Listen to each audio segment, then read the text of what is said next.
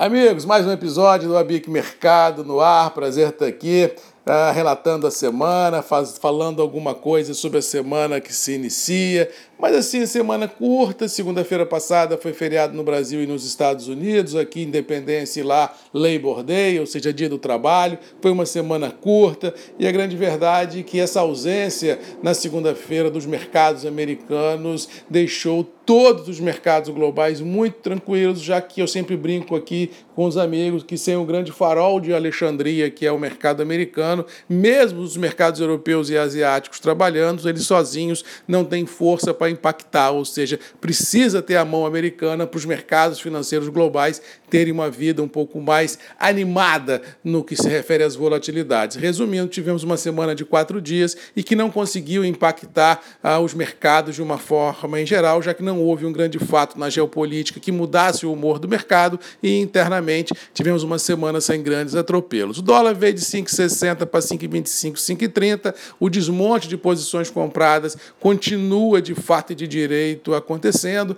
No Brasil, especificamente, a economia começa a dar alguns sinais ah, de reação. Ontem tivemos, inclusive, uma divulgação que o varejo foi o melhor índice dos últimos anos, ou seja, mostrando que o auxílio emergencial do governo federal surtiu efeito e isso vai fazer com que esse impacto do pós-pandemia seja menos traumático do que muitos esperavam que seria ah, olhando um passado de curto prazo. Resumindo, acho que financeiramente o Brasil, dólar e B3, mercado financeiro, é mais ou menos o que está aí, sem grandes oscilações. Com relação ao clima, que impacta diretamente ao nosso cafezinho do dia a dia, é que vem assustando. Mais uma semana sem chuva, semana que vem também não tem chuva. A possibilidade que chuvas só comecem a chegar em algumas regiões produtoras, principalmente mais ao litoral do sudeste e ao sul do país, só na primavera, do dia 21, 22 de setembro à frente. Regiões produtoras do oeste da Bahia, de Rondônia, do Triângulo Mineiro, do Cerrado Mineiro, do oeste de São Paulo, continuam muito reféns com relação à alta temperatura, baixa umidade relativa do ar e lavouras que já soltaram algumas floradas, se não ocorrerem as chuvas de maneira rápida, poderão ficar reféns de notícias boas olhando um próximo ciclo produtivo de 2021. E isso começa a impactar também nas bolsas internacionais, principalmente do Arábica, principalmente Nova York, que esse é o terminal que regula o mercado do Arábica. No mercado de Conilon, Londres trabalhou dentro de uma estabilidade muito grande.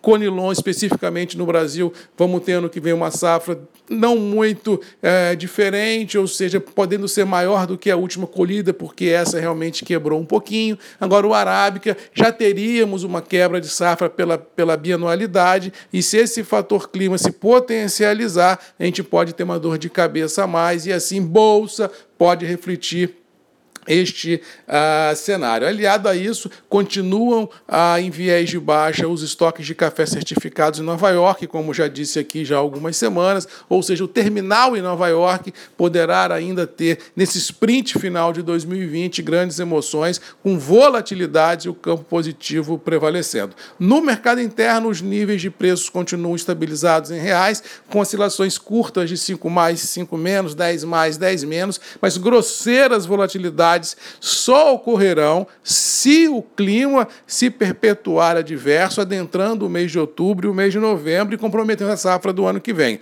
Se chover final de setembro, início de outubro, é possível que a gente possa ter a continuidade do mercado interno firme, mas sem grandes chances de galopada. Porém, uma observação. Eu acredito ah, que, como eu sempre falo para os produtores, que o melhor negócio é diluir o risco, é fazer média de preços, é criar fluxo fluxo financeiro eh, entravam as operações no presente e no futurão. Eu acho que do lado de cada moeda, os industriais, os comerciantes também deveriam ter uma média de preços de compra, criar fluxo não financeiro, mas de abastecimento, porque se o mercado começar a ficar estressado com o clima, o produtor pode recuar e aí os preços podem ganhar sustentação. Então eu acho que uma política conservadora de travas de compra no futurão, já olhando a safra do ano que vem, café na entre safra, eu acho que seria de muito bom tom. Eu acho que que operar da mão para a boca, operar com estoques muito baixos, eu acho muito complicado se nós vislumbrarmos a possibilidade de um estresse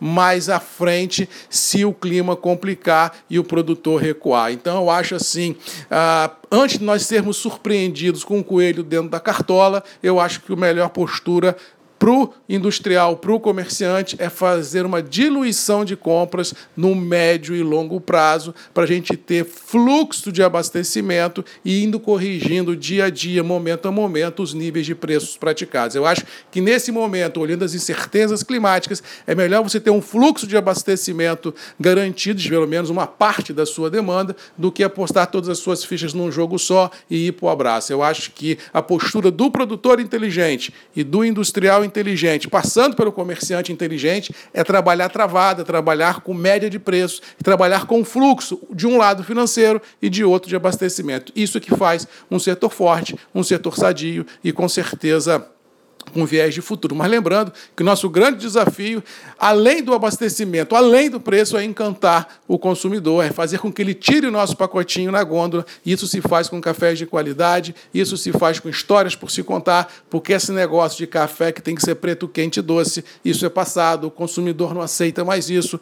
tem que ter um algo mais, tem que ter um up melhor na sua comunicação com o varejo, se nós quisermos sair vitoriosos desse embate diário que é a conquista do coração do consumidor na gôndola. É isso que vai fazer um setor cada vez mais forte. Mas vamos ficando por aqui, desejando a todos aí uma boa semana.